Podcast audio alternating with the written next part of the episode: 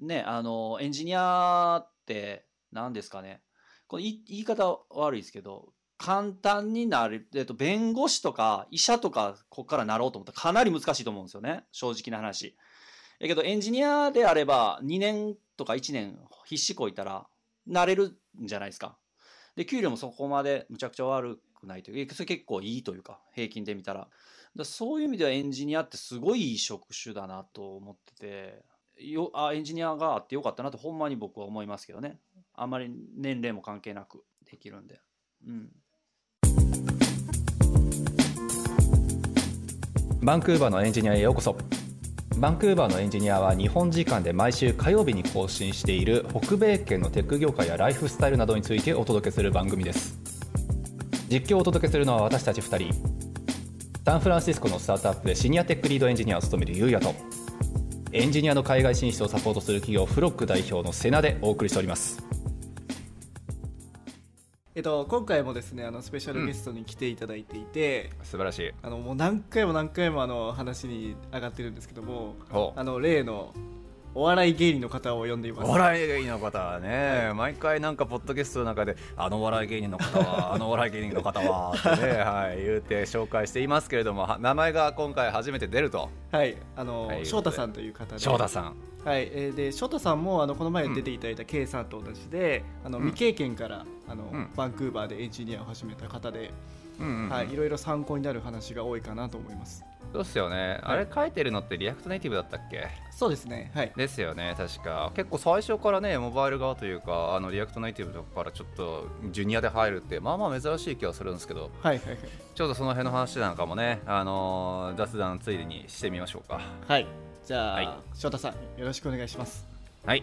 あ、よろしくお願いします。ははいじめまして、よろしくお願いします。翔太と申します。はい。はいよろしくお願いしますはい、さっきもね、はい、言ってましたけれども。いやもうすごいなんか紹介の仕方がもうすごい感じが悪いというか。嘘つき。なんかもう嫌嫌な感じだな。いいじゃないですか。何言ってるんですか。キャラクターが立ってるっていうのは正いやまあ確かに確かにそうなんですけどね。もう口は災いのもとというかねもう。いやいやそんなことはない。そんなことはまあない。いやまあまあだっていまだにあるよ。あの翔太さんうちのフロッグでも翔太さんのインタビュー記事載ってるけどさはいあのね。お笑い芸人バンクーバーで今トップ取ってるからね。あありがとうございます。一人しかいてないからね。俺 独占枠ですから。独占枠。全くアクセスないけどね。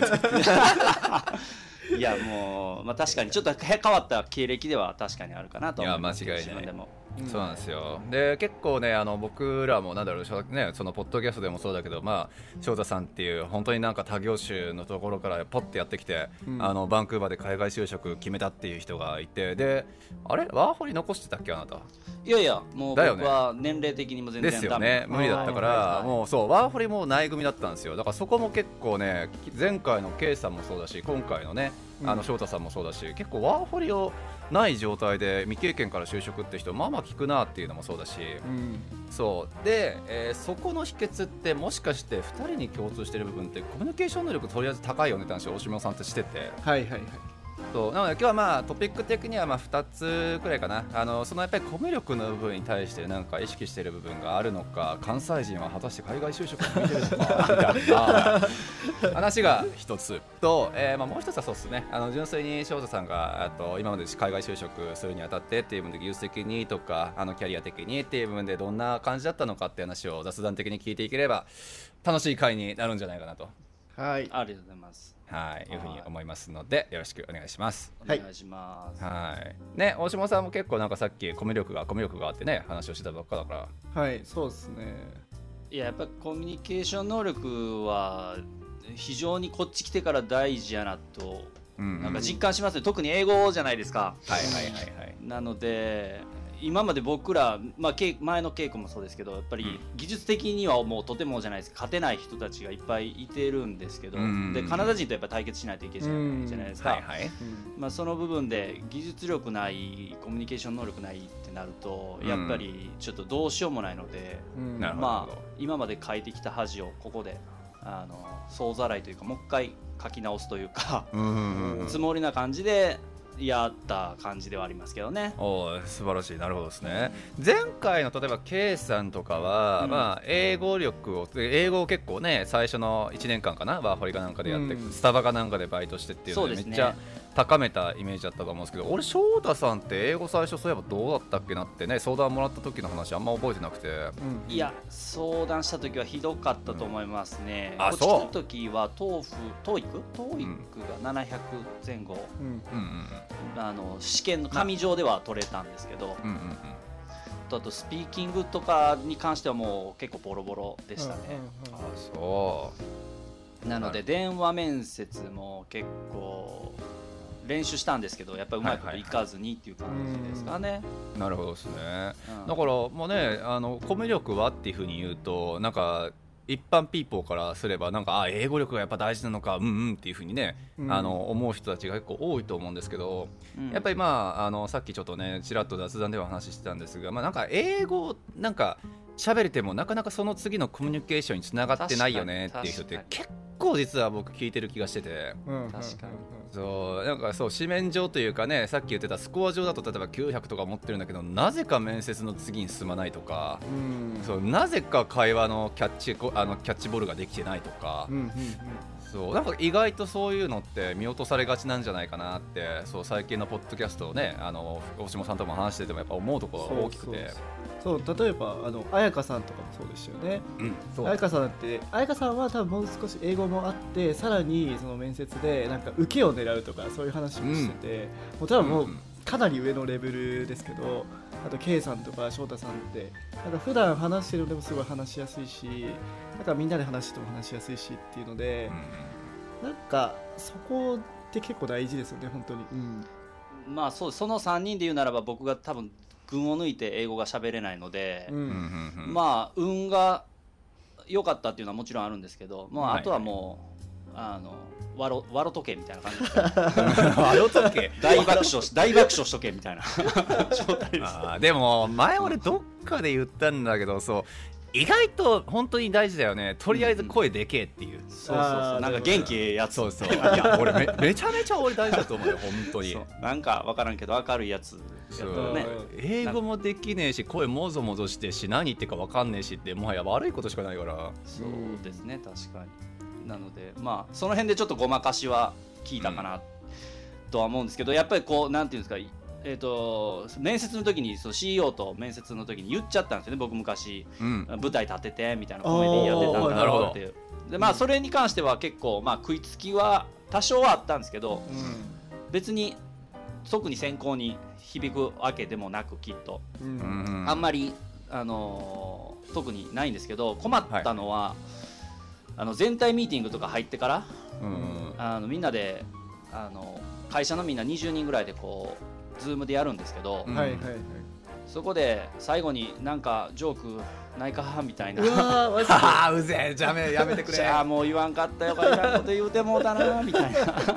えー、それどうしたんですかちなみに？いやいやもうああもうああインターネットがっつってあの落ち落ちるしかないですよねもう。インターネットがいやでもその時インターネットがって言えるこの適点の聞きあれはね、うんまた関西よねいやもういらんこと言ったなと思って本当に。いやいやそういうのは自分で自分の首を絞めることはあるんですけどね。まあ面白がってもらえますけどね言ったら、うん。なるほどね。まあでもそうだよね。なんかまあ結構俺意外とそういうのも大事だと思ってて。なんかさあのまあジョーク言ってって投げられることはないかもしれないけどなんだろうな。あなたに対あなたちょっとこれに対して意見はとかあの最後ちょっとみんなになんかちょっと何チャットしようよとかうん。ねなんかそういうとここと投げられて終始なんか無言みたいな人いるじゃないですか正直。確かに確かに。おいおいちょっと今これチャンスじゃないチャンスだねみたいな。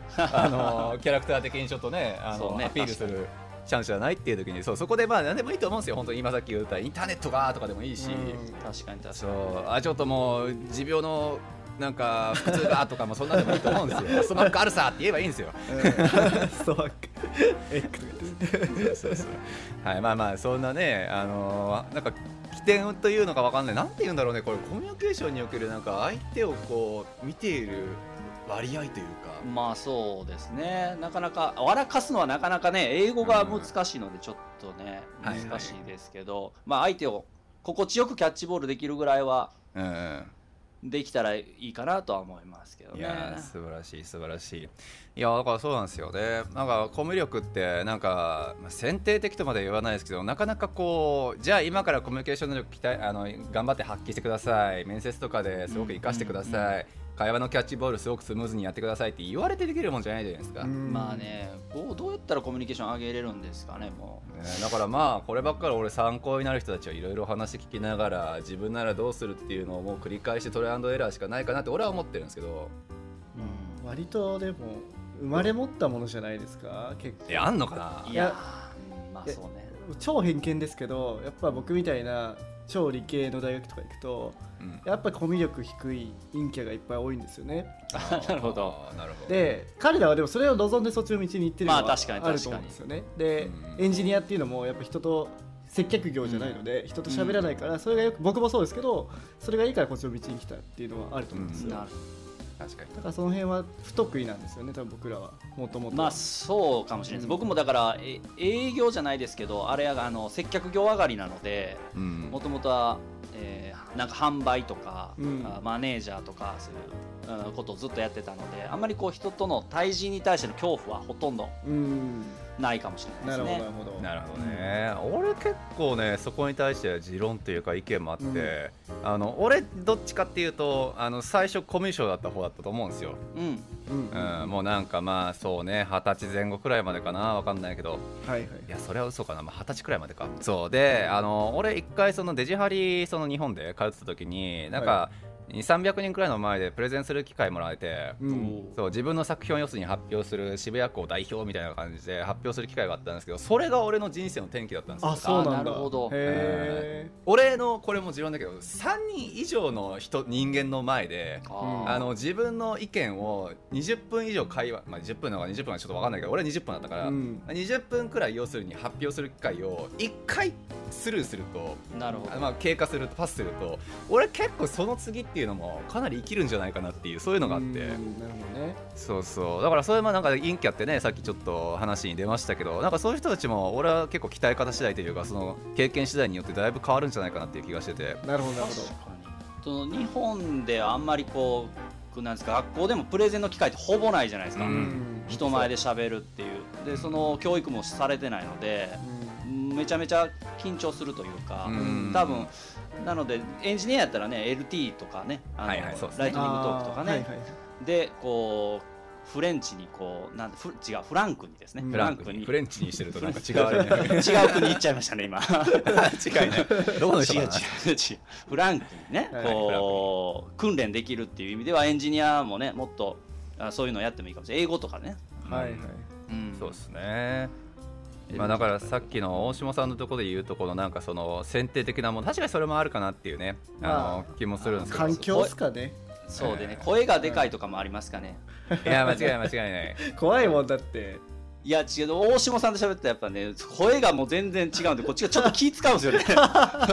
もうかぶったら全然聞こえないので。すみません俺何も気遣ってないよいや本当にねいやだからなんかそのこっちに来る時って、まあ、結構、いあのキャリアがリセットされるっていう話しかああ言うじゃないでか。そうですすね。うん。確かにね。だからやっぱ英語今まで日本語でやってきたもののもなんかエンジニアだけどやっぱそのキャリアがリセットされちゃいますよね、うんまあ、そうなった時にその陰キャの人と陽キャの人がほど。同じスタートラインに行った時に圧倒的に陽キャの人の方が上に行けるしさらにいや間違いない。英語で話すっていうことも得意じゃないですか陽キャの人の方が。確かに確かだから逆に日本で経験あることがその不利になるんじゃないかなと最近思ってきて。に結構それはね僕も実感してて、うん。やっぱり経験あるけど就職できなかった、うん。まあ日本の方がいいわって言って帰っていった人たちの中にはやっぱり英語がやっぱ壁になってる人がやっぱすごく多いんですよね。まあそうっすよね。で僕なんかは未経験なので手当たり次第何でもええからとりあえず仕事くれっていう状態やったので、うん。仕事内容は選ばないんですけどはいはいはい。やっぱその人たちはやっぱり自分のやってきたものがあるのでそうですよね、うん。そこ捨てれなかったり、うん選んじゃうんですね。ほんだらより僕より厳しい戦いになっていくるというか。あーなるほ、どああなるほどね。そうかそういう視点もあるのか。面白いな。なので最初のところでねにわざわざこっち来て日本より下がるうん。給料下がったりとか、やりたくない仕事をわざわざするぐらいやったら日本いい国なんで日本帰るわっていう人たちの方が多いなりますよね。確かに。ね。だからキャリアリセットするっていう分の意味っすよね本当に。そうそう。そういう意味では僕らは逆に未未経験が有利に出たパターンですかね。なるほどね、うん。それ前誰か言ってたな。なんかね ITD っていう昔ちょっとお世話になってた学校でしたりょうたりょうさんっていうねインタビュー記事の人が実はフロッグのインタビューで一人いて、うんまあその当時その人に19歳とか20歳とかそんなレベルだったんですけどその人も同じこと言ってたね。未経験だからっていう部の強みがやはり実はあると思っててみたいな、うんうんうん。そう。そこはまあ本当にね今お話にあったところとかなりリンクしてる部分が多いんじゃないかなって思ったんで。なるほどな。だから海外就職とかねキャリアをゼロから考えるっていうそのベースの考え方は実はねそういうなんかまっさらな人の方がもしかしたらいいのかもしれないよね。いやーいいと思う。正直なんか分かんないです、助けてくださいって言った方が、まあ、もちろんね、うんその分プレッシャーもあると思うんですよ。経験がある方は、まあ、日本に帰って仕事ができるっていうなんかあの、ね。あるじゃないですか。あるけど、はいはい。やっぱ未経験だともう何もなくなっちゃうからっていうのはあると思うんですけど、そうですね。はい。でもそそこでなんかなんだろうなまっさらな方が全部吸収しやすいしバカで,、うん。バカでいられるっていうのはあるとうんそうですね。思うんですよね。うん。だから非常にいい意味でバカになれるそうそうそういい意味ですね。はい。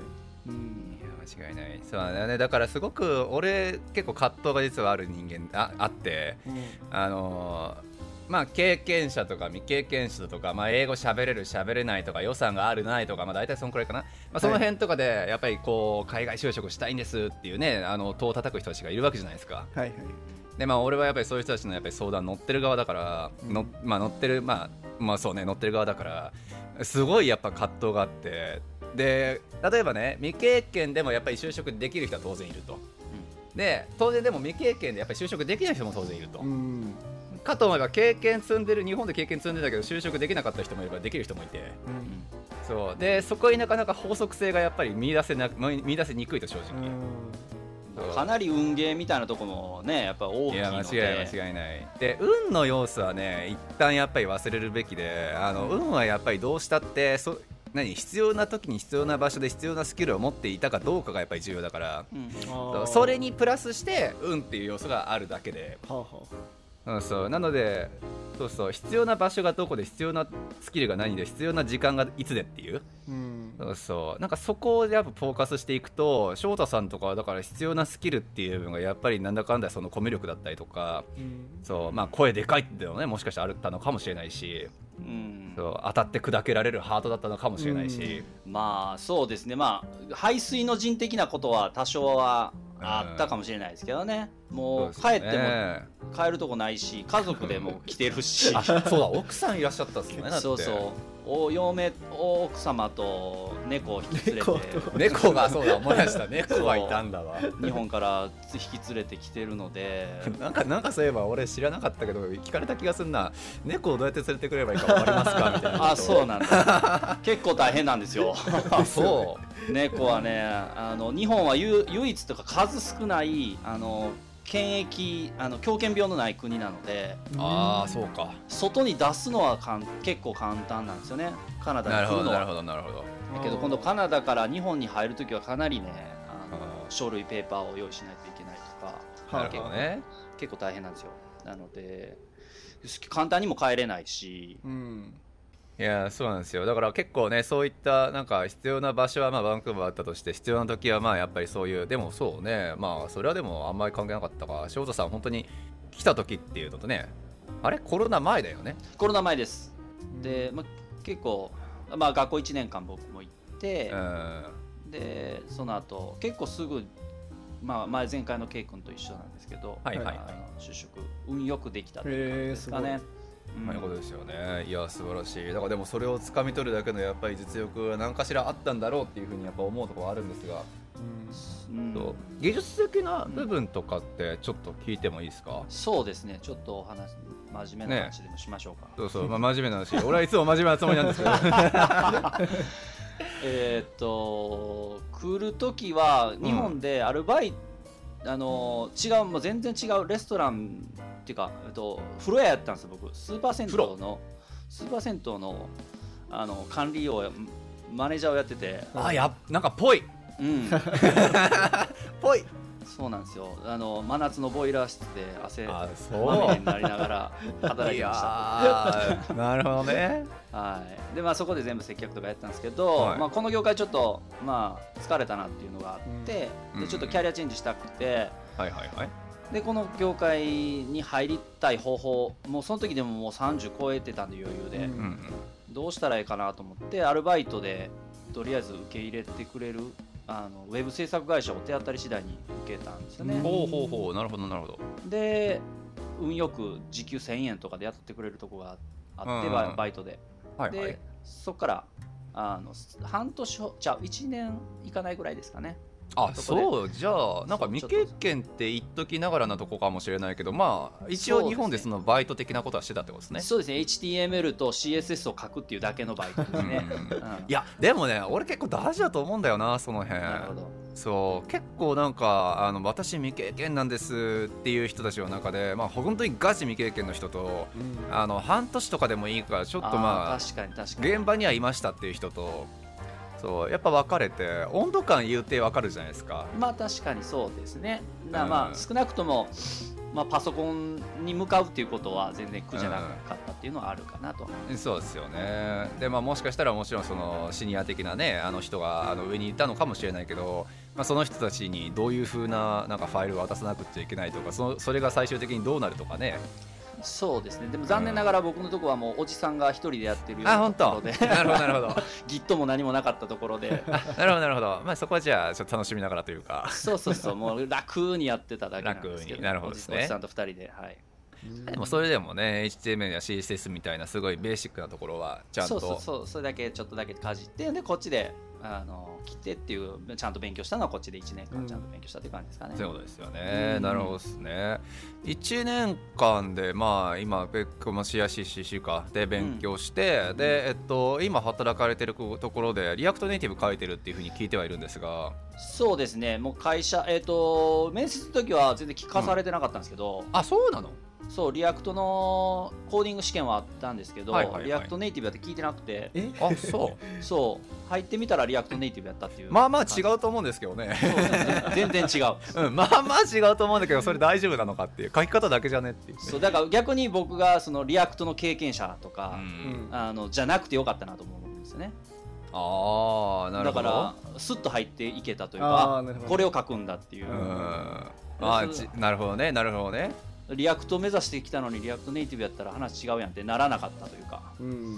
あでもまあそれでもね勉強してきた部分の大半は多分 React だったわけじゃないですかおそらく。そうですね。まあでも React 分かったら React Native 分かると思う。まあそうですね書き方的には、うん。まあそうか。だからキャリア的なその障害はなかったってことか。そうですね。うん。なので今は完全にもうがっつり React Native で超なるほどねモバイルが面白いっていう感じなんですかねはあいやー俺もしも翔太さんの立場だったらまあまあ焦りそうだけどなって気がしますけどね。なんか難しいですよね。やっぱウェブの方がなんかいっぱい仕事あるじゃないですか。確かに。ある、でなんかそこから外れちゃうっていうことじゃないですかつまりあーで React そうですね Native すごいなんだ specific な技術だし、確かに、うん。でももともと僕あの iOS 行きたかったんですよ。あそう。SWIFT とかですか？そうそうずっと学校であ iOS のプロジェクトやって i- SWIFT でずっと書いてあーたんはいはいはい。で iOS をも応募しまくったんですけど、はいはいはい。こっちやっぱ少ないんですよね。あーそのポジション的に、そっかそっか、はいはい。なのでモバイルでもうちょ途中で React にもうウェブでもいいやと思って React に切り替えたら引っかかったところがたまたまリアクトネイティブやったっあーまあでもそうラッキーパターン。かでもそしたらもしかしたらその面接の時とかにわかんない iOS の多分ポートフォリオとかも出したんだろうし。出した、うんうんうん、そう。そこも引っかかったのかもしれないですよね。あの React を勉強しつつ、そうモバイルの知識もあるのかみたいな。そう確かに。そこはちょっと印象良かったかもしれないですね、はい。なるほどなるほど。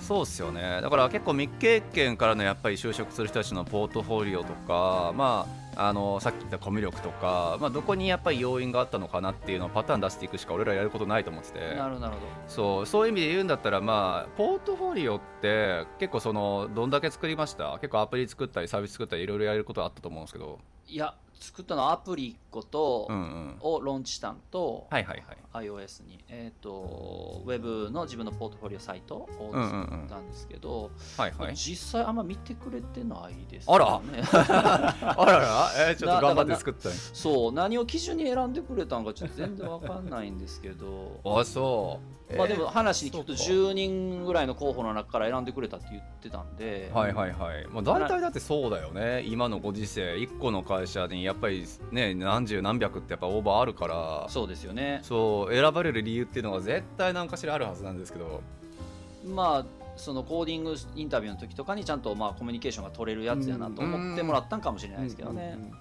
それはでかいかもしれないですね、やっぱポートフォリオがちゃんとしっかりしてて、あの実際あの、かけるかけないとかっていう部分もなんとなくイメージつきついて、でその次何って言われたらやっぱコミュ力だろうと思うから、そうですよね。なんでちょっと他の会社さんはちょっと分かんないですけど規模とかにもだいぶよると思うんですけど、ポートフォリオってちゃんと見てくれてんのかなっていうのがね結構 GitHub とかなるほどね。その辺ちょっとどうあります？そのそうそう。経験的に、ね。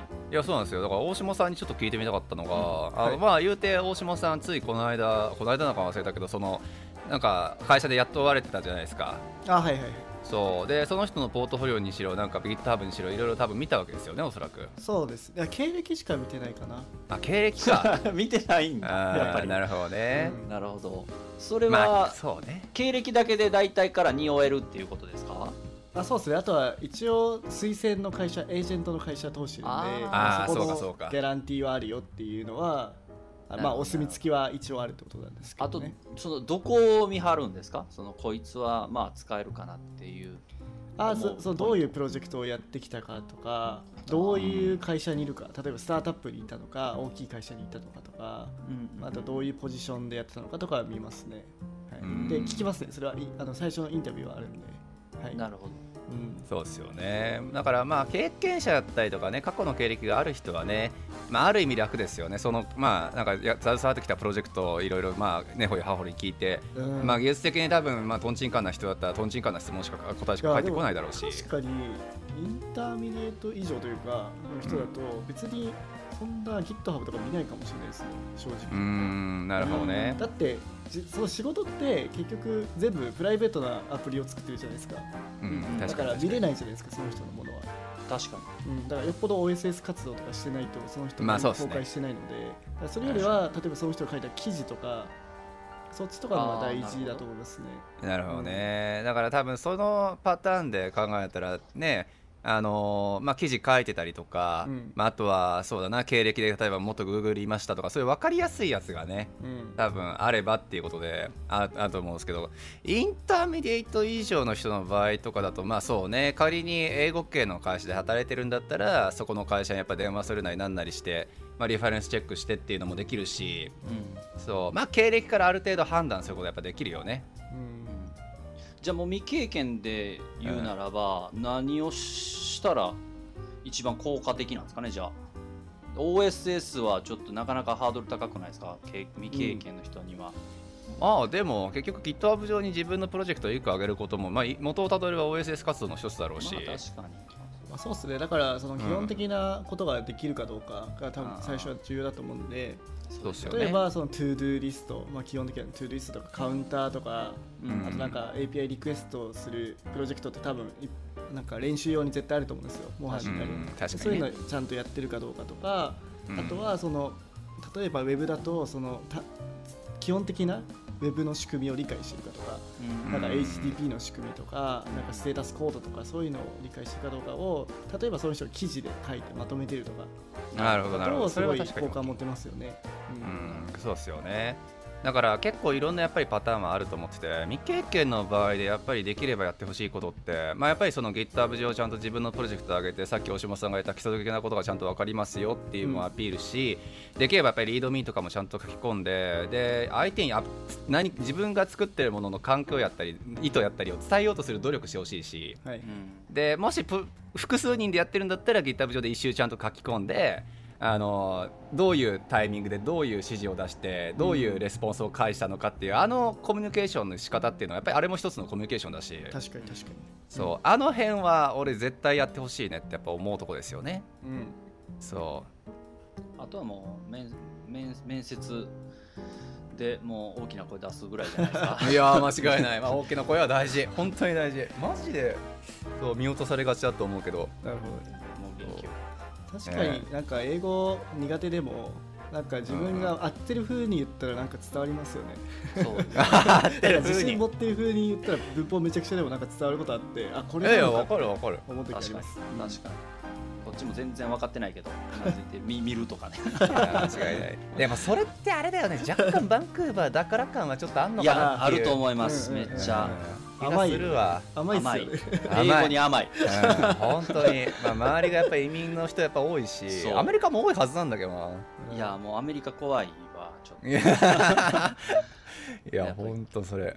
ね。なのでだからそういうそういう意味ではバンクーバーはラッキーというかね初心者にはいいそうっすね。街かなとは思いますよね、うん。登竜門としてっていう分だとやっぱ本当登竜門の街だとあらゆる意味では確か翔太さんの会社ってしかもブラジル系の会社ですよね。そうです。僕以外全員ブラジル人です、だからブラジルなまりの英語ってってことでね。そう。あのまあもちろんあの主要メンバーはもう長いことこっちに住んでるんで、はい。うん。もう英語はパーフェクトなんであすけど。パーフェクトなんだ。はいはいはい、うんなのでただ、まあ、メンバーはブラジルで働いてる方もいらっしゃるんで、うんああそうか。なるほどね。そういうリモートの方とかはあんまり英語が上手じゃないっていうのをみんな理解した上でこう働いてるので、あそこら辺のコミュニケーションはこう何回も聞き合えるうん。ああはいはいはい。あの環境というか。な。浩平さんも同じこと言ってたな確か。あ小林さんも同じ感じなんだ。いや同じこと言ってた。あのあそこは結構カナダ人も多かったと思うし人数もそれなりに結構多いと思うんですけど、はい。やっぱりあのバンクーバーだからなのか何なのかちょっとさておき。あの外国人がやっぱり周りに多い環境でみんな育ってるからうん。あのやっぱり理解をしようと示してくれるその姿勢があるよねっていう。本当にあのネイティブの人の、うん。なんていう第二ランゲージを知らない人の、なんていうんですかこっちの言ってることの伝わらなさ、わかる。すごいですよね。いや間違いない間違いない。いや大体そこまで言ったら分かるやろっていうことが分からないというか。うん確かに確かに。なんでしょうねその理解してもらえない感がやっぱすごいので、うん。やっぱそういう意味では第二言語分かってはる人が多いっていうのはすごいララッキーというか、うんそうですね。うん、間違いない間違いない。だから大下さんもねこの間なんか誰だっけ？なんかにアメリカのなんか取引先とやり取りした時にお前こっち外国人だって分かってるよねみたいな 話してたじゃないですか。だから多分彼が苦労したんでしょうね多分ね。あああなるほど。だからって僕に厳しくすることないじゃんしかも外部さ取引先ですよしかも。あはいはいではい。なんか僕がその作ったものウェブサイトはい。で説明をしたんですよね、スクリーン、うんうんスクリーンキャストで、うんでもう英語もたどたどしいからディス、うんうん。ディスはディスとか使ったりとか まあまあまあまあまあ。ディスって何みたいな。言われていやえー。ディスだろみたいな。カーソルあるいやだろ分かれよっていうね。大体まあ見れよっていうね。そうそこいやでも俺それめっちゃわかるんだけどもう腹立つ日本人のその英語私できますけど何か勢が。ああなるほど。いる。い本当に。やだから逆にそういうセカンドランゲージで英語を学んでる人の方がそのうんセカンドランジ、ESL の人に対して厳しいらしいですね。間違いないなるほど。間違いないそうですね。いやそれめっちゃわかる。あのタバコをやめた人の方がタバコに厳しいみたいな。の あそうその感じ。まだ吸ってんのおま前だ吸ってんのお前。そう。マジ悪いことしかないよみたいな。そう。なんか厳しいなっていう。で大概やめたやつなんですよ。ねうんいやわかるわ。だから俺これもねどどっかどっかで俺言ったんだけど忘れちゃったな、そうあの英語に挫折するかのきっかけがもしもあるとしたらそれは日本人からだって言ったことが一回あって。へえなんか言われたりするんだ。うん、俺そうだからここ最近若干ちょっとあのし何ゲームとかみんなでしてるおかげでや和らいできたけど俺日本人の前で英語喋るのマジ嫌いだったんですよ。ああ結構多いですね。うん。僕の周りも言う人いてます。めちゃくちゃ嫌いで、そうそう。あのもうまあ俺が ESL の時かな。あのこっち来たばっかりの時も本当にねあの高卒のペーペーですよ英語なんてもはや A から Z のスペルをやっと言えれば、ま、なんとか満足みたいなレベルですよ。いや本当そのレベルだったから。ねよく来たな。そう。本当だよね。それであの ESL とかさ行ってさ満足に喋れるわけがないじゃないですか、うん。確かに確かに。そうそれでなんかピザとか友達と買いに行った時に、うん。あのお前マジ何言ってるか分かんねえよみたいなこのくしなんていうの？こうなんかとどめを刺すようなね。とどめを刺すような一言を言うのって絶対日本人なんですよ、えー、あ言われるんだそういうこと。言われた。うんえー俺はね。それは日本語で言われるってことですよね。うんそうそう。日本語モードになったそう瞬間にそういうまあこと言われるんですか？そうそう。いや日本語モードというかその英語ベースでなんかみたいな感じですよ。いやわかるわかる。うわマジこいつってお前ちょっとできるからって見とけおらっていう。なるほどね いやーまあそうですね。ちょっと話はでもまあずれましたがはい。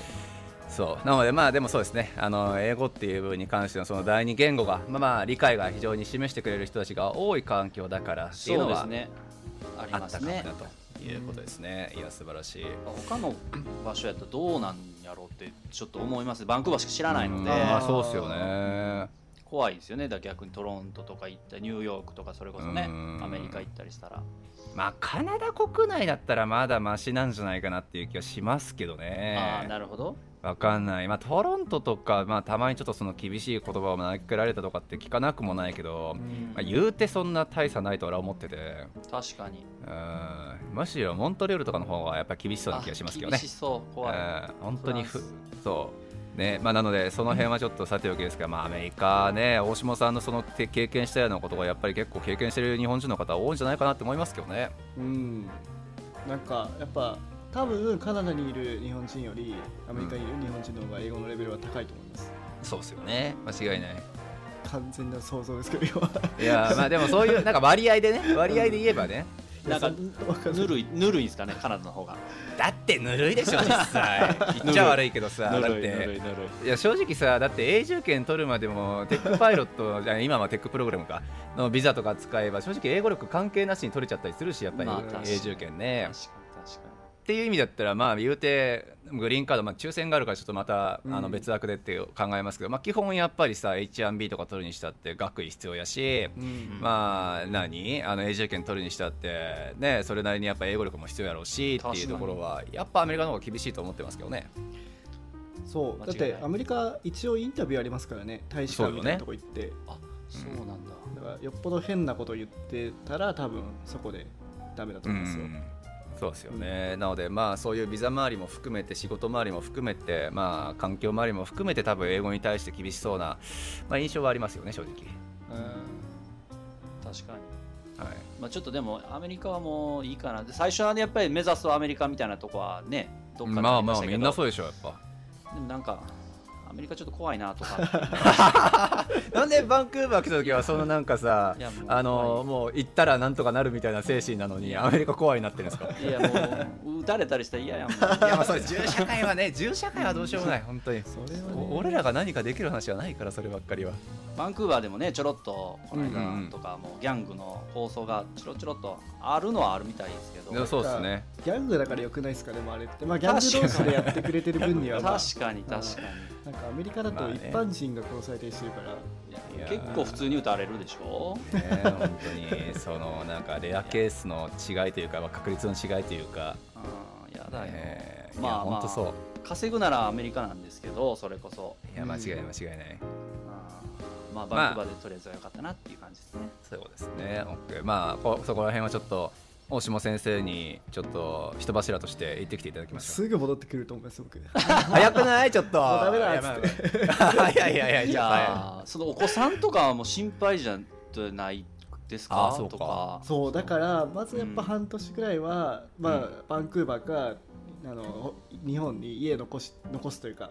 うんうんああなるほど。で妻と子供にはそっち住んでもらって、うんで半年くらい慣れるまではちょっと来ない方がいいかなと思うんですよねまあね確かにね。生活周り整えるのも大変だからですねやっぱ言うて。そうね、まあ、あと今なんかでそのえアジアンヘイトとかまあコロナでまあまあすさんだ人たちが多いからちょっとそれはね12年経たないとそういうみんなの心が浄化されないかなと思って。なるほどね。うんいついねいつまでこれそんいつまで浄化されますかねこれ。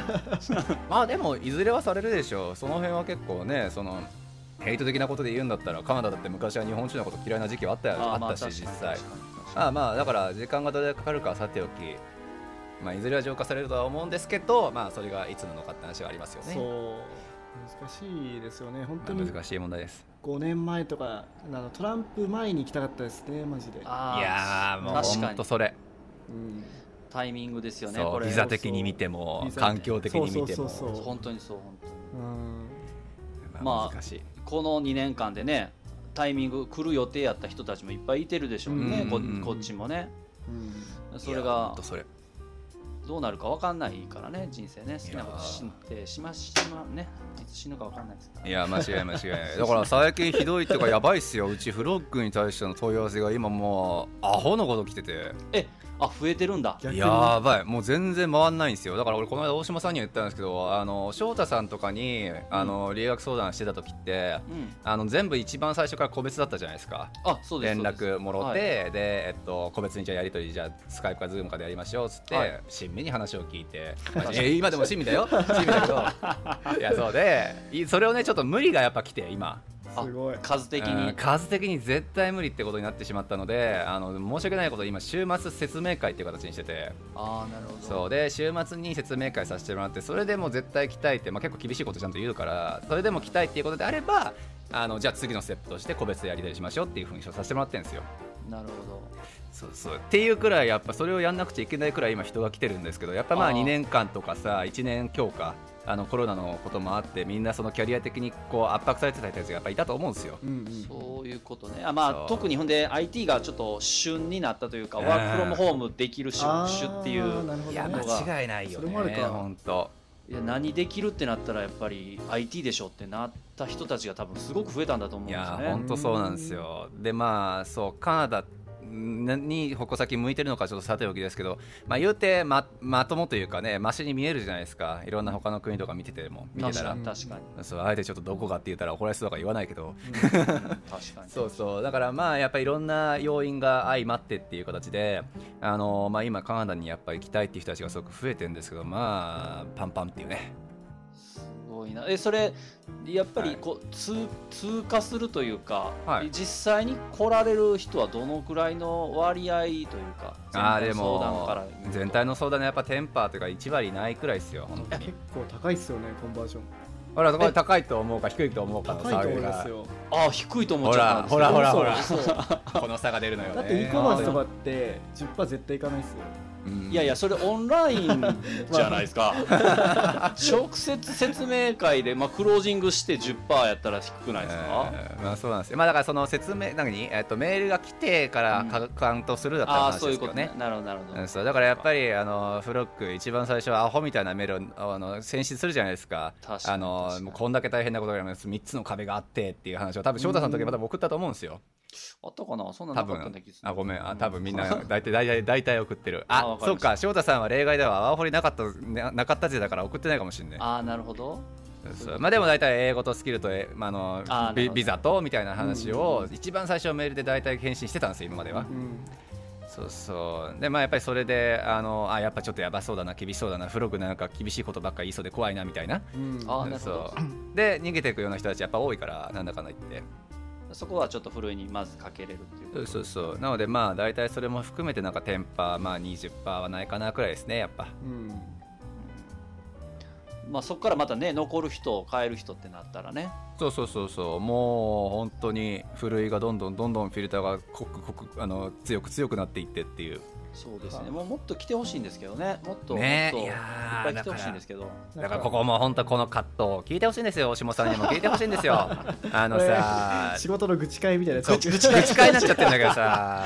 ちょっとウイスキーかなんか ああいや俺も飲もうかなって。やめとやめとそうなんかこれ前にも大島さんにも言ったんですけど未経験者がたくさん来ますって言って、まあ、未経験者か経験者しか来ないわけじゃないですか、まあ、両方にどうせ属するわけだから、たくさんカナダに来ましょう。いいとこですよ。海外からキャリアを伸ばしていってたくさんのオプションを身につけようみたいな話をするとまあなんかそんなに簡単なもんじゃないみたいな感じでやっぱヘイト向けられるし。確かに。そう。で未経験者で就職する人ができできる人がいました。こういう人たちのことをやっぱり参考の一つにして自分たちも考えましょうみたいなことを言うといや未経験の就職は絶対難しいからこ参考にしない方がいいとか言われるしって思ったらじゃあ経験者のことばっかり見て経験者の人がこんなたくさん来てますよ。頑張りましょう。参考にしましょうって言ったらそしたら次はなんか経験者 B 期だって言われるしもう何っていうね。確かに。団体やっぱ分けたらいいじゃないですか。もうあーバレないようねにうん。なんかプロ用のやつ作ってはいはいああなるほど。実実は裏側にはつなんかその世良さんがいるみたいな。あー言ってたねそれ。それありなのかな。だからあのー転職エージェントでもなんかハイスキル向け転職エージェントみたいなことを、あ一般的なデューダみたいなんじゃ分かんないですけど、名前分かんないですけど。ーまあ確かにね。 doda って名前出してるけどね。出しちゃって。なんかそういうね普通の一般的な、うんいやでもさこの間の例えばスラの Frog の Slack であった先輩後輩みたいなのあるじゃないですか、はいああれいいですね。あれさああいうのって結局でも未経験者と経験者が混ざるからこそ生まれるものだと思うんですよ。うん確かに。確かに。そう。だから一概になんかじゃあ A 組 B 組みたいな感じで分けることもできなくて。うん。なんか難しいな難しいなって毎回思いながら答えが出てないっていう俺のただの愚痴です。うん。なんかこれ翔太さんに聞きたいんですけどうん。僕はやっぱり経験者で結構技術が大好きっ子でうんうん。エンジニアになったタイプなんですよね。で、まあ、それとは別でなんかエンジニアになることを手段としてこう海外に来る方も多いじゃないですかバンクーバーとか、うんうん特にちょっと僕の偏見かもしれないけど女性が多いかなってちょっとイメージあるんですけど、ね。でそういうのって翔太さん的にはどういうふうに思ってるんですか？うーんどうですか？ね僕もどっちかって言ったら技術が好きな側の人なんです。今となってみれなるほどなるばほど、なので技術の話とかすごい好きですし、うん。うんうんまだちょっと経験が浅いだけで、はいはいなのであれですけど別にまあ目的というかねあの、うん。したいことは別に何でもいいかなとは思ってるんですけど結構うん続かないことが多いですよね。あそ好きじゃないと。の好きじゃないと。あーで間違いない。この業界ってやっぱり好きじゃないとできないというかなんかうん。好きなやつが多すぎるので、うん。いや間違いない。勝手になんかほっといたら勝手に作っちゃう人たちじゃないですか、うん。うんそうですね。その中で戦おうってなると、うん。なかなか、うん、難しいというか、うん。そうっすよね。多少は興味がなかったらやっぱり難しいんじゃないかなと思いますけどいね。やなるほどなるほど。間違いない。でもまあ結局ね今の話にもあったけど翔太さんもまあ言うてやっぱり手段でやっぱり業界入った組だとは思うんですよ正直。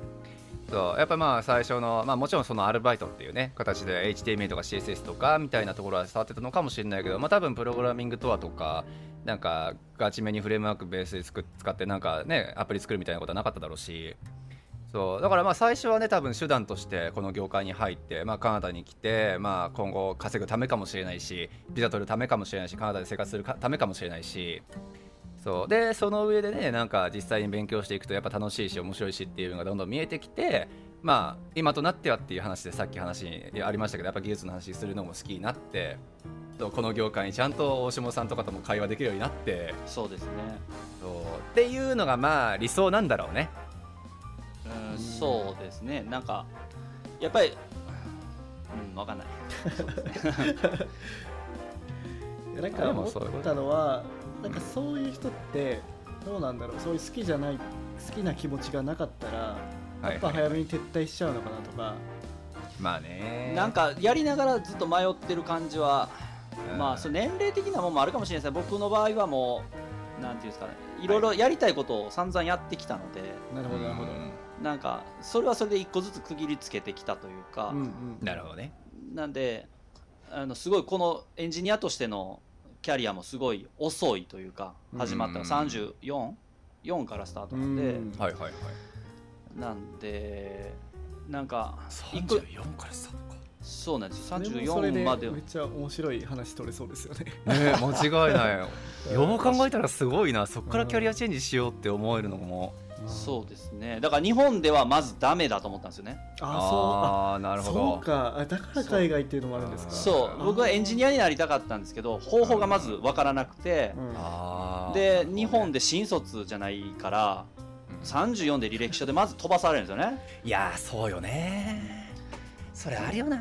そうなのでキャリアチェンジしたくてもできないっていう状況になってたので、なんとかしてっていうのでアルバイトから始めて、でまあ瀬名さんのブログを見つけてっていうこっちやったらいけるのかなと思って来たら、ね。こっちはやっぱり履歴書には年齢も載ってないそしっかそっかそっか。せ性別も載ってないからある意味ラッキーですね。面白いな。いやなるほどね。いやでもそれさちょっと俺はそれ意見欲しいというか聞きたいんですけど、うん。あの日本で例えばまあたまにさあのこっち来て未経験から就職できましたっていう人がうん。あのもしちょっと過去に戻れるとしたらどういうあのことをやり直してどういうなんかパターンで自分は何をしていましたかみたいな話をするんですよ。そう。まあ、要するに過去の自分に対して何かアドバイスありますかみたいな。うんうんうん。そうそう。そういうのの時にたまに聞くのがあの日本でちゃんと経験をもっとたくさん積んでから来ればよかったっていう人がやっぱ多くて。そうそう。で、えっと、そこで俺はふと思うんですよ。日本みたいな新卒国家であの経験を積んでから来るっていうのって一体どれだけの人が可能な話なのかなっていう部分はちょっとやっぱり疑問には思ってそう。例えばさ2829まあそれはちょっと言い過ぎか、まあ、何歳がいいかな、まあ、26歳くらい例えば。であと海外行きたいなっていうふうに思いました。でも新卒枠とっくのとおり使ってて別の業種で例えば、ね、営業か何かっていうのでやれて使っています。で、まあ、日本だと第二新卒とかもあるかもしれないからちょっとその辺俺は詳しくないですけどでそこから例えばエンジニアになろうっていうふうになってじゃあ日本で例えば G ハリみたいな学校にまず通って英語じゃなかったら技術的な勉強をしてでえっとなんか新卒枠なのかなんか中途枠なのかっていう部分で日本の会社入ってでも新卒文化だからなかなかそんないい会社に一発目から入れるわけ多分ないと思うんですよ正直。そうってなると、まあ、2年3年っていう風に下地を積んでようやく転職プールに入ることができ、えっとまあ、次のじゃあキャリアっていうことで実はちょもうちょっといいとこ入ってうん。そう。で、えーようやくそこで、まあ、 junior senior intermediate senior みたいな感じでレベルが積んでいってあこれだったら満足していけるなっていう風になった時には多分5年か6年は経ってて。うんそう。でそうなるとまあワーホリはないだろうしまあまあ予算的にはもしかしたらハマってるかもしれないけど、うん。まあ、なかなかテック系の業界って知ってるの通り、まあ、貯金がすごくできる業界かって言われると、まあ、日本の場合ちょっともしかしたらねあの厳しい部分はやっぱあって。そう。っていう人たちが結構、まあ、やっぱり見てはきていて。なるほどね。そう。だから未経験の人があの日本で経験を積んできた方がいいよっていうのは確かにその通りだし俺も絶対日本で経験積めたら積んできた方がいいって絶対に言うし。そうなんだけど果たしてそれが正解なのかっていう部分は結構疑問に思う部分あって。確かに。まあ要はまあ経験者でもやっぱ帰っていく人たちそうそうそう。まあ、うまいこといかないパターンはいっぱいあるんでね。うん。だから何が正解なのかっていうのは結構迷ってて。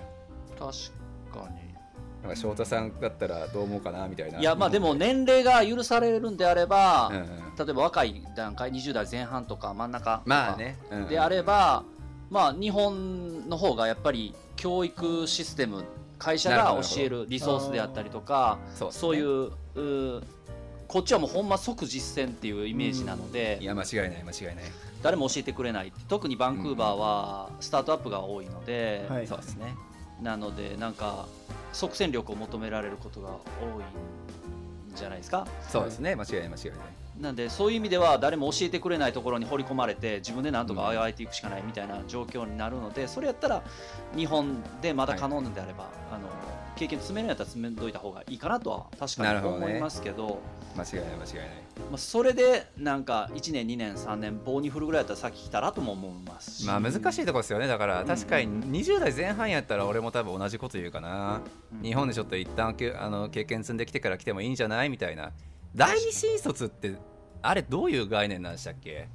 あれって新卒で入っ一て回ちょっと1年ぐらいなんか、あの猶予猶予があるんです確か。猶予があったんだよねうん確か、そうそうそう。んな感じだよね。だからまあまあ1年か2年くらいなんか適当に別の会社で働いたとしてあちょっと違うなって言っても多分なんか挽回聞くんですよねおそらくそうそう。えーちょっとあの社会人をやってないので ちょっとわからない。いや俺もちょっと社会人やってないから。多いな。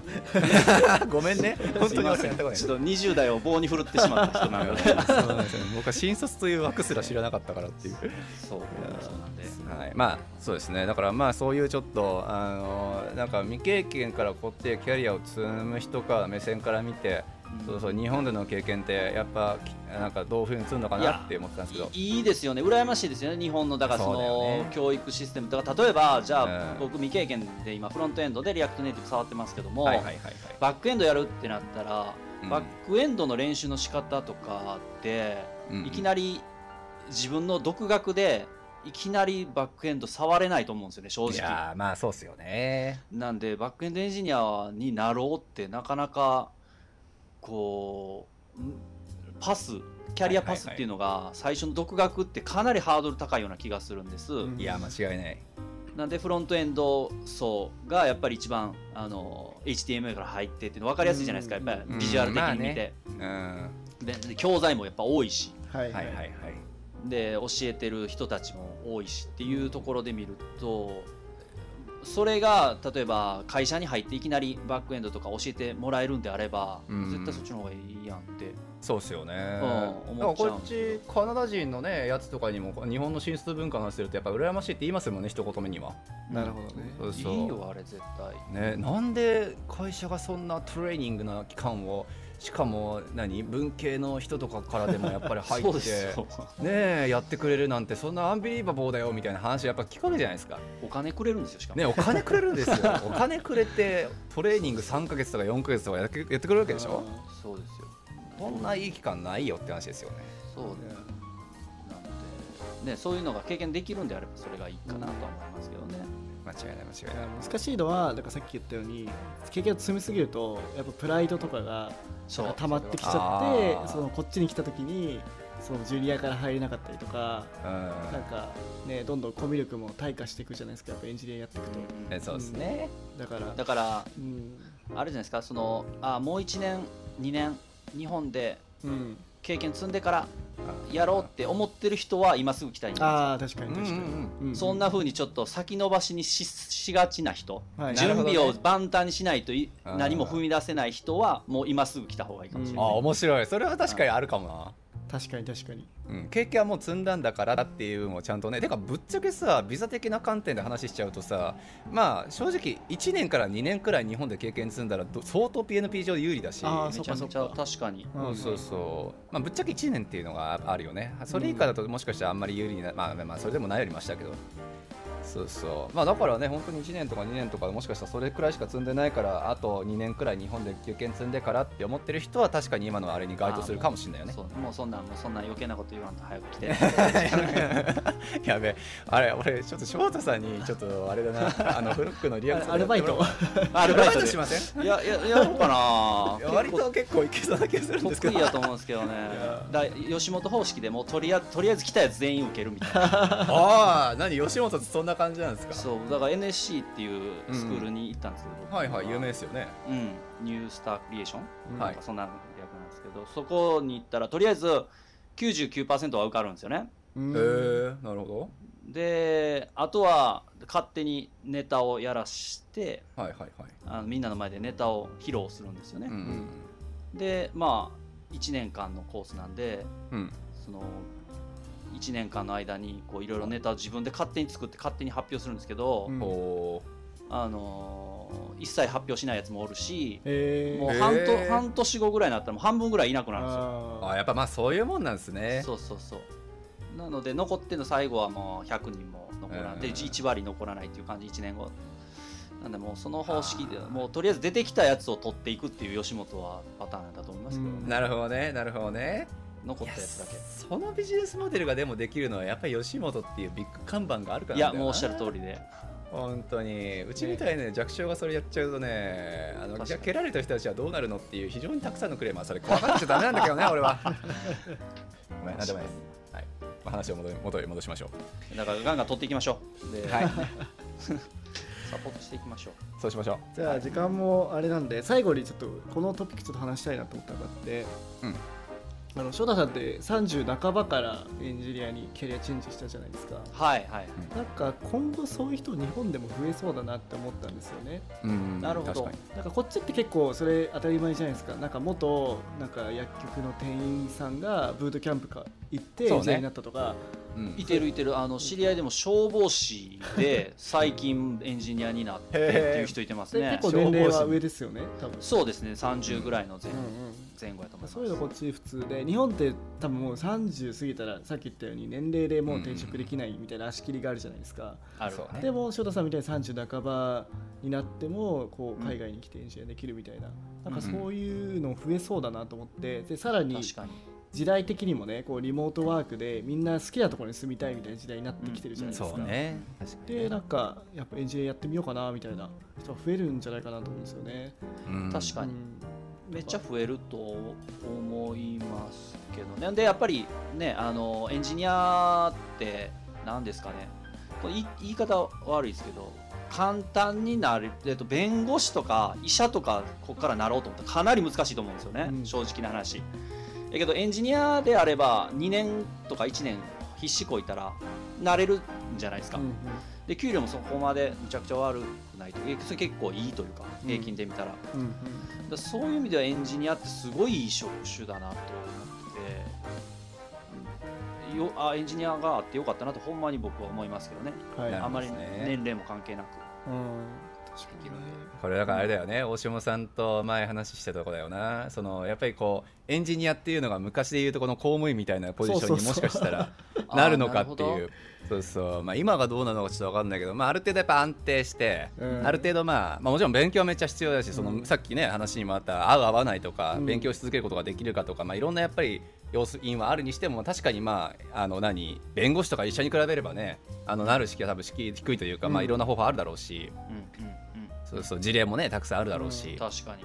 そうそう。で見るとまあまあなんか本当に安定した初期業としてっていう形のポジションを結構確立したのかなエンジニアっていう職業は。だっ。てまず仕事絶対あるじゃん選ばなければ絶対あるじゃないですか、間違いない。絶対あるもんね、うん。だからね例えば誰かの旦那がエンジニアなんだよねって聞いたら、ああ結構安定してるみたいな。そうよね。になってきてるんですよね昔のさ確かに。なんかもうチャレンジャーのやつしかいないあのギスギスした感じじゃなくなってるのはいいのか悪いのかっていうまあでも文化的に成熟してきたからっていう意味だとすごくいいことなんだろうね、確かに確かに。うんいや面白い。でもそうだよね。その30代後半とか30代前半、まあ、30代超えてからの要するにキャリアチェンジ。フロックって結構やっぱりその辺に関してだったら、まあ、うちか、まあ、まあまあちょっとやっぱりうーん、まあ、難しいことやっぱ言う人たちだから厳しいこと言う人たちだからやっぱワーホリがないっていうことのやっぱり厳しさっていうのは伝えなくちゃいけないと思うんですよ。確かオープンワークが1個ないって、まあ、結構それはそれできついから。にいやしんどかったですだから。そうっすよね。だから俺らを経由してる30代超えたキャリアチェンジを海外でって思ってる人たちは、まあ、10人いたら多分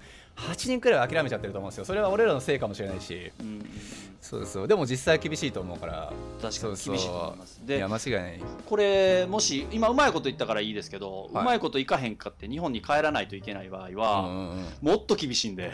まあそうよね。確かにね、うんだだまあその覚悟は正直ありましたけどもう何でも、うんまあ芸人になった時からああるんですけど、はいその最悪トラックでも乗ってでもじゃないですけど長距離トラックとか。とかもう何でもそのあのできること、うん。自分ができる限りの範囲のことは全部やろうかなという気持ちで来てるんで、ああなるほど。いやーでもその排水の陣だよね。それがやっぱりあるなしなのかなもしかしたら。いやー本当になんか意志というかね。うん意志の力というかそういうのは偉大よねって話に落ち着くのかなやっぱね。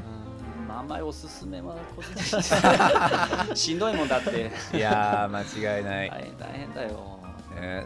まあでもなんかあります？なんかそういう人たちやっぱ今後増えるだろうなっていうのは多分それは大下さんも言った通りでね翔太さんもアグリしたところだと思うんですけどはい。なんかやっぱりそれであのどうしても翔太さんみたいになりたいみたいな人やっぱ出てくると思うんですよ。いやいると思ういっぱい。ね。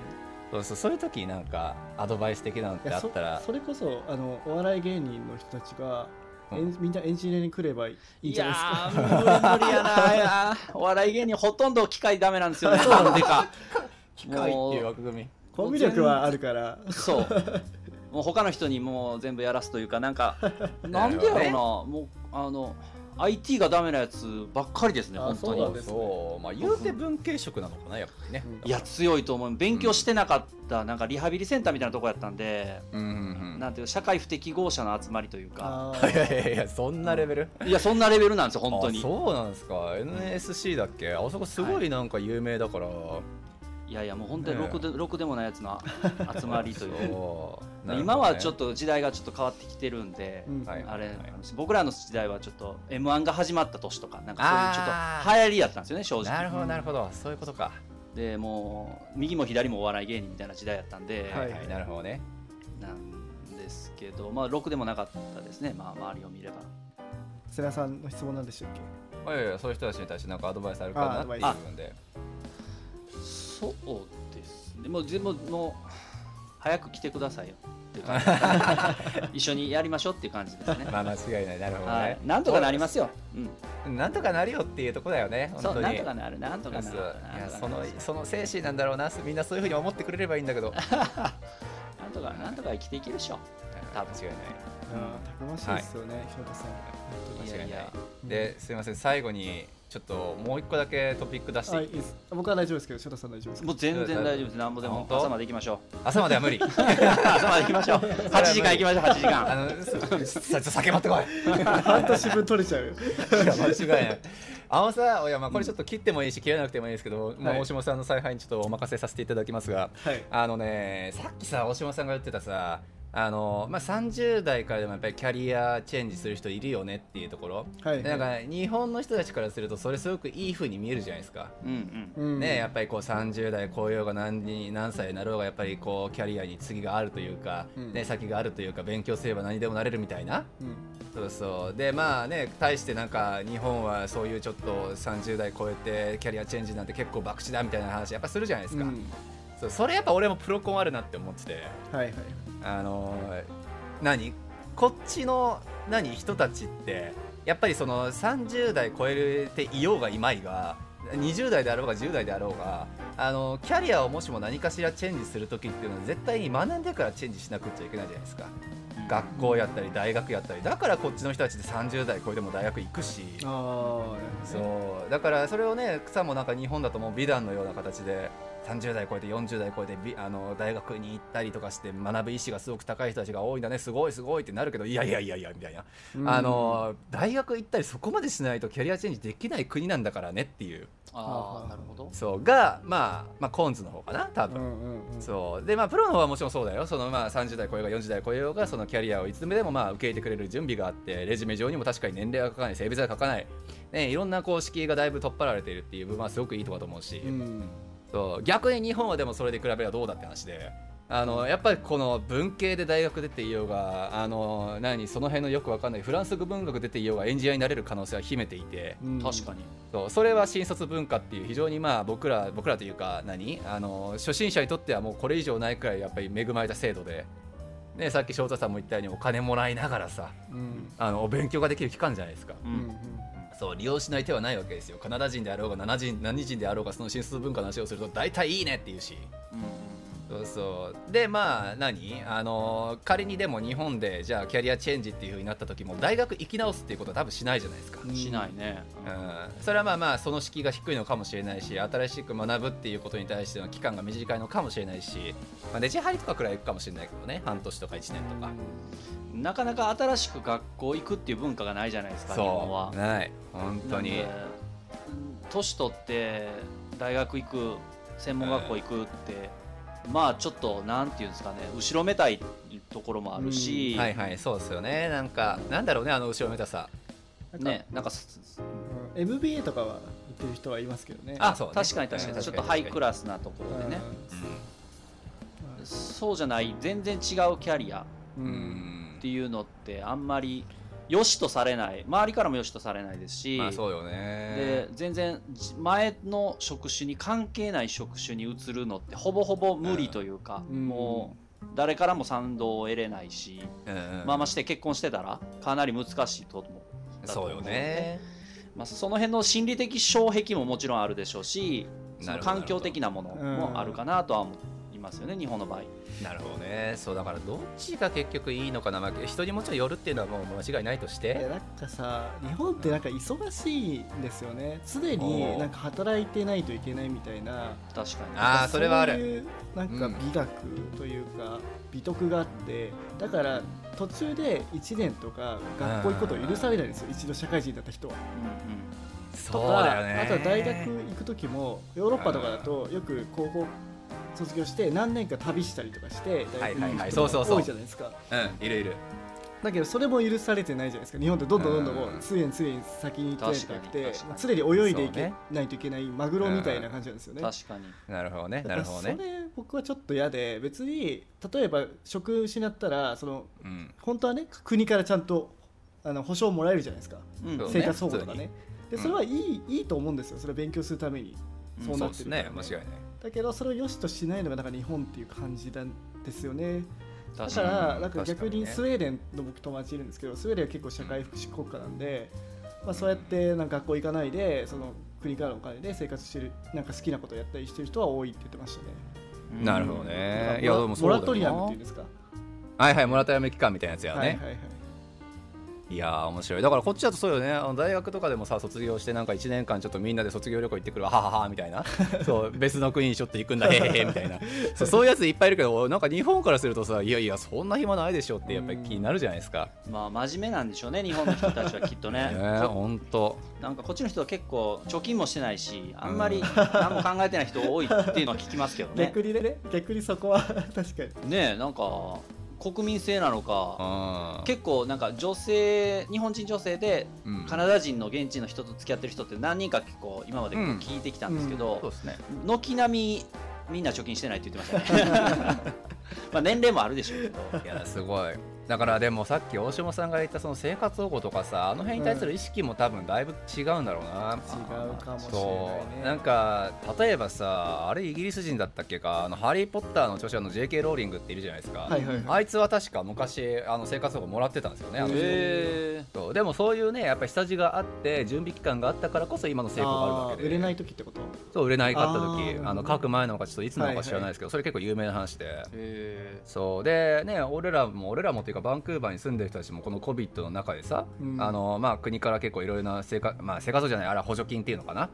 まあ、あれはちょっとだいぶ緊急事態感が強かったから日本でもあの生徒されてたからよしとされたと思うんですけどそうなんかその国からねお役所からちょっとお金をもらって生活をするっていうことに対してのなんか偏見っていうかああいうのも正直あるよね、あるある。うん、なんかそういうのもなんかそのモラトリアム期間を許さない要因の一つになってるのかなっていう気がするけど。なんなんすかねそこ。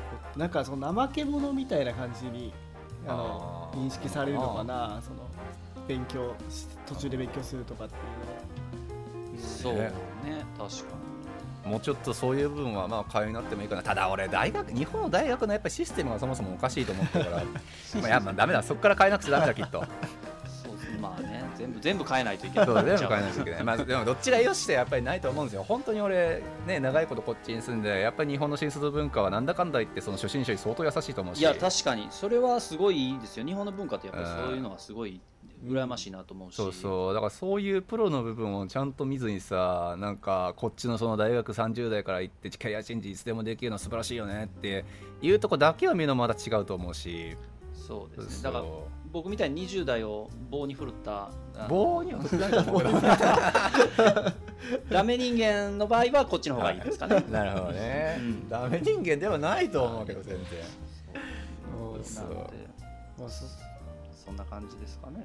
はい。うん。まあそんなところでしょうか、まあ、なのでね結構この30代からのキャリアチェンジ実際ねでできたから良かったものっていう部分いやもあそうでするだろうし本当に本当にようやったなと思う。後から考えるといや思います。奥さんがすごいそう。そうなんですうね。もう奥さん本当そがすごいんですよ。結局奥さんがすごいんですよ。みんな言ってあげても奥さんがすごい奥さんがすごい。なんでなんで許したんですか？ねなんで許したっていうところありますよね正直、ねえ。まあ子供がい まずいてなかったっていうのはちょっとラッキーです。あまあまあまあなるほどなるほど。お子さんいらっしゃる人でね来られる方もいらっしゃるんでそれはやっぱすごいな尊敬に値しますけど、うんまあ、それがなかったっていうのは一つちょっとでかいですかね、なるほどね。でまあ奥さんが踏んでまたちょっとまあ自分で稼げるというかはいははい。はいいはい。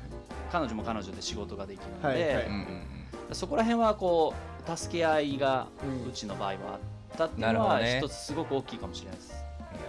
いやー素晴らしい。なるほどね。そういうなんかやっぱり理解できるパ理解してくれるパートナーがいるっていうのはもしかしたらすごく重要なのかもしれないよね。そうだと思います。やっぱさっきの考え方みたいにうん。そのモラモラトリアムを許さないような人も多分いると思うんですよね。いや、はいそれはそ許さないです。僕だって許さないです。そんな。え？お前ちょっと1年間ちょっと遊んでくるわ何言ってんの？バカじゃねえの？ってバカじゃないの。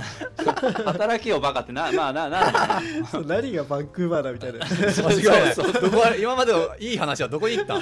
そう散々好きなことやっといて今更何言うてんねんっていう話になりますからうんそれはそうだと思いますよ。何かあったんでしょうね翔太さんを信じる何か実績みたいなのがやっぱちょっとは溜まってたのかもしれないですよ、まあまあ、うん、たまたまちょっと口がうまくてこう丸く上上手やったのかもしれないです。いやいやきっとねのろけ話が始まるんですよここから。酒が入ってればきっと。そうですね。確かに確かにそう。まあだから奥さん奥さんがちょっとあの賛成してくれたっていうのはすごく大きいかもしれないですね、うん。今回の場合はいやなんかツイッターとかでもなんか30代からアラフォーアラフォーかな？アラフィスリー、ん。アラサ、うんうんアラサーのなんか海外転職っていう人も確かいたしなんかそういう人多いと思うんですよね、結構。どどのくらいまでやったらエンジニアに転職できると思います？昔やったら30代こう定年説ってあったじゃないですかプログラマー。ねあ懐かしいな。はいはいはいプログラマーは30代までやみたいな時代があって、うん。もうそんなこと言ってないよっていう今の時代の風潮はあるにしても、はいはいはい。はいじゃあ40からじゃあやりますとか、いやいけると思いますよ僕は。あいけると思う、ううん。んなぜならこっちはそんなハードワークじゃないから大丈夫だと思います。そうね。ああそういうことね。いやそう30代定年説のあれ意味ってつまりところあのブラックかそうそうそう。環境があっての話だからね。確かに確かに。あら無理でしょまあ、日本のウェブ系ってやっぱ朝から行ってよ本当に夜の10時とかで働くのうん。が本当に普通なんで、いやなるそれは多分35とかで子供ができてくると難しいですよね。さらにまあ確かに確かに、うん。ね。何今は夜10時で終わるんですか？いいっすね。素晴らしい。俺いた時やばかっいた制作系はもっと多分そうそ長いとう。そうそうう。ん。あそうなんだ。ううん。ん死ぬかと思った本当に。ちなみに僕の会社もあの入った時はあのむちゃくちゃやってましたけど、ね、最初の1年。あのスタートアップあそうこっちで？入ったんですけどあこっち？で。えー。こっちで入ってうん。うんあのまあどうまあ K 君も同僚やったんですけど、はいはい。えっ、と朝4時ぐらいまでえー。会社でコード書いてましたね、マジ？えその最初の1のええなんか HTML 最初の書いたやつ？いやこっちに来て。あこっちのやつか。こっちの最初のスタートアップなので朝朝方まで2なるほど人でね。オフィスに残ってマジっすか？はい。いやすごいな。なんでこっちはすごい環境がいいっていうのはもちろんジェネラルではもちろんあるんですけど全部じゃないよっていう。いやでも俺それ逆にちょっとラッキーだったんじゃねえ感が少しありますけどね。そうですね。まあ、あそこで好きなようにやらせてもらえたそうそう。だって普通になんかあのーなんていうの？第三者的な感じの社員ってやっぱいるじゃないですか、うんうんうん。あくまでもなんかコアチームではコアメンバーではなくて、うんうんうん。あのーまあちょっとお給料払ってるからやってもらってるみたいな。もちろんそれがほとんどだしそれが別にいいんですけど、うんうん。そういう人たちに対して朝4時まで残るって絶対に言えないですもんこっちの環境で、うん確かに確かに。そう労働基準法的な労基労基がどうこうじゃなくてやっぱりその労働局が強いから。確かに。そう一発訴えられたらアウトなんで正直確かに確かに。そう。でもまあまあ多分そこら辺には多分信頼関係が相当なものが多分あったんでしょうねおそらく。まあまあそうですね。でまあ好きなように本当にトライアンドエラーをこっちで勝手にやらせてもらえたので、そうっすよね。そこでの経験はすごくあー今思うとありがたいですよね。うん、だからまあまあもちろんその労働環境的にいいのか悪いのかって言われるとどうなのかちょっと分かんないし。いやそれはまあしんどいとはそう思いますけど。そう相当しんどかったんじゃないかなとは思うけどこっちで実はね意外とまあ少し遅くまでとかあの残業がとかっていうのである程度本当に勇気が経営者側もいるから。確かに。まあ少ないですよね。そんなほとんど聞かないとは思いいやますけど。聞いたことないもんほとんど。でもスタートアップで本当にねマネージャークラスの人とか結構ザラですけどねやっぱ。あ確かに。みんな要はまあ働くっていうところでね。働く人は。そうそうそう。なのでまあ本当に言い方を変えるとマネージャーレベルでやっぱり信頼されてたってことじゃないかなと思うので。まあメンバーが僕らしか言ってなかったので もうん。う誰かがやるしかないっていうなるほど感じですねねまあ、ね俺でも最初翔太さんが入った時5人くらいの会社って聞いてたんだけどなそういや。そう僕と CEO とケン君と、はい。あとブラジルに2人。あそうなんだ。それがさっき言ったところ20人くらいになったことですか？今20超えてますね。えー20以上やば。ね結構ハイペースで成長してますねそうですすね。そういう意味ではあその素晴らしい。うん、同僚とかもすごい YouTuber がいたりとかして、うん。マーケティングが強いんですよね結構、うん。なるほどねいやだからやっぱそこなんじゃないかな。本当にそのラッキーの部分かもしれないけどそういうコアメンバーとして入ることができたタイミングとねそこに対してちゃんと学んできたことをアピールすることができた部分の実力と、うん。まあ、あとはコミュ力とっていうのでいろんなものが重なって今だろうから。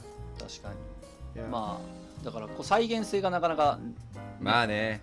ないとういうか難しいんですけど。いやでまあもそれね、いやでもその最初めっちゃ頑張って4時までやるとかって正直日本人だからだと思うんですよね、ああまあ間違いない。絶対そう。そう、うん、多絶対それある。分ちょっと多分ヨーロッパのとか、うんうん。ちょっと南米のルーズな感じだと、はい。多分そのデッドラインは絶対無理だよって言ってそんなうん無理で俺は働けないよって言ってやるとやらない思うんですよ。やらないとか5時で帰絶対しないね。すると思うんですよ。確かうん。に確かに。だからそこは逆に日本人の強みだなと思っていやあそれはずっとじゃないじゃないですか。最初のその集中そうそうそう。ですよね。本当に、うん。そう本当にあの、まあ、数回ぐらいの問題ですけど、うん。だからそういうのってやっぱ経営者にとっては本当になんか危危機の時緊急事態の時にすごい助かるじゃないですか。そう確かにね。でそうやって日本人のこうレピュテーションが上がっていけば嬉しいですよね。うん。いやほんとそれよ。だからまあ。もうちょっとね自分たちの強みをバンバン出していってほしいところではあるけど。そうだからだから言ってねボロ雑巾にね だって。まあいやいやいやそうそうそうそれはおかしいそれはおかしいね ずっと働くことはしないですけどそうだから大事な時にちゃんとこいつはうん。働いてくれる、土日も出社してくれるみたいなそうそう。信頼を得れればいいですよね。うまいうまい具合に恩恩を売るというかね、うん。間違いない間違いない。ポイントを稼げといたら、うん。後でうん楽になるというかね、そうですね。そうなんですよね。だからそう。難しい塩梅だけどね本当に。そうそう。まあ助け合いなんだよね結局会社。いや間違いないです。うん。そうなんでまあこっちは言ったらビザの人質を取られてる。ビザ一つそうよね。そうビザ人質があるので。翔太さんの場合特にワーホリがねないから。そうそう。だその人質をちゃんと飼いならしながらなんでまあすねそれでひどい目見てる人もいっぱい中にはもちろんね本当にそれ。いるんでこうあんまり全部が全部やった方がいいよとはよう言わんうん。そうっすね。うん。だから難しい。たまたま良かっただけで、うんうんはい。うんうん。なんでまあ、皆さん気をつけてください。いや間違いない。本当に気をつけてほしいところだね。あのビザを人質に取られて無給とかって本当にざらに聞くから、あのビザを出しますって言って、寸前でちゃぶ台ひっくり返されるいや本当それもあるしね、えーめちゃめちゃ聞きます。もう最近でもまた聞いたんで、なんですよだからまあ翔太さんの前で言うのもなんだけど やっぱりそのワーホリとか、うん。バックアップのビザやっぱ欲しいのよ。もういるいるいるいるいる そう。本当いるこれ言うたってそれをさなんかもう俺俺がこの間さワーホリすごく大事だからあの 取っておこうねとかさ言うからさもっと気軽に使えるものでいいと思いますっていう人たちがいっぱい出てくるんですよ。しいやわかんない。なんでもない何も言ってない。そうね。本当腹立つわ。いや本当にそれも大事にした方がいいと思う本当にビザは。本当にそれよ。もう言うたってみんなに。で翔太さんギリギリでした。よねもう帰るみたいな話もありましたよね一瞬いやもうもうありました。ね全然買えるようにもしてあのうちのしてしてましたじゃん猫の検疫とかも全部通らして、えー。あマジ？そこまで？そうそう。で血液検査とか全部やってもういつ帰ってもいいように。うわおおでもう最後の1か月の半半月ぐらいでレターが降りていやー持ってるものは持ってんすーギリギリっすね本当に。いやもうギリギリ。本当にもうろくでもないよカナダ政府はほんま。おせえんだから。いやすらとよかったっすねでも。いやそうだよね。そうか交付期間の中で全部やんなくちゃいけないから時間もなかったのか。そうなんですよ。でいや全部自分でやったんでもう右も左もわからん状っていう感じですかね。ね。いや間違いない。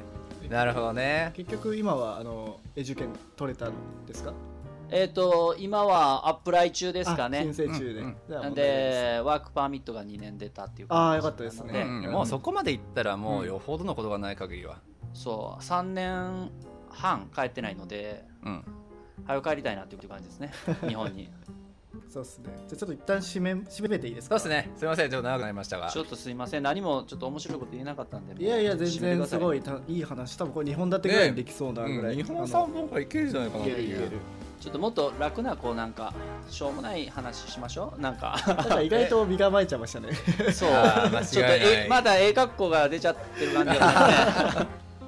あじゃあ今日は本当にありがとうございました。また、はい。あのお話ししに来てくださいあ、はいぜひお願いします。呼んでください。いつでもあのウェルカムなんでよろしくお願はいいします。ありがとうございました。はいありがとうございましたあ失礼します。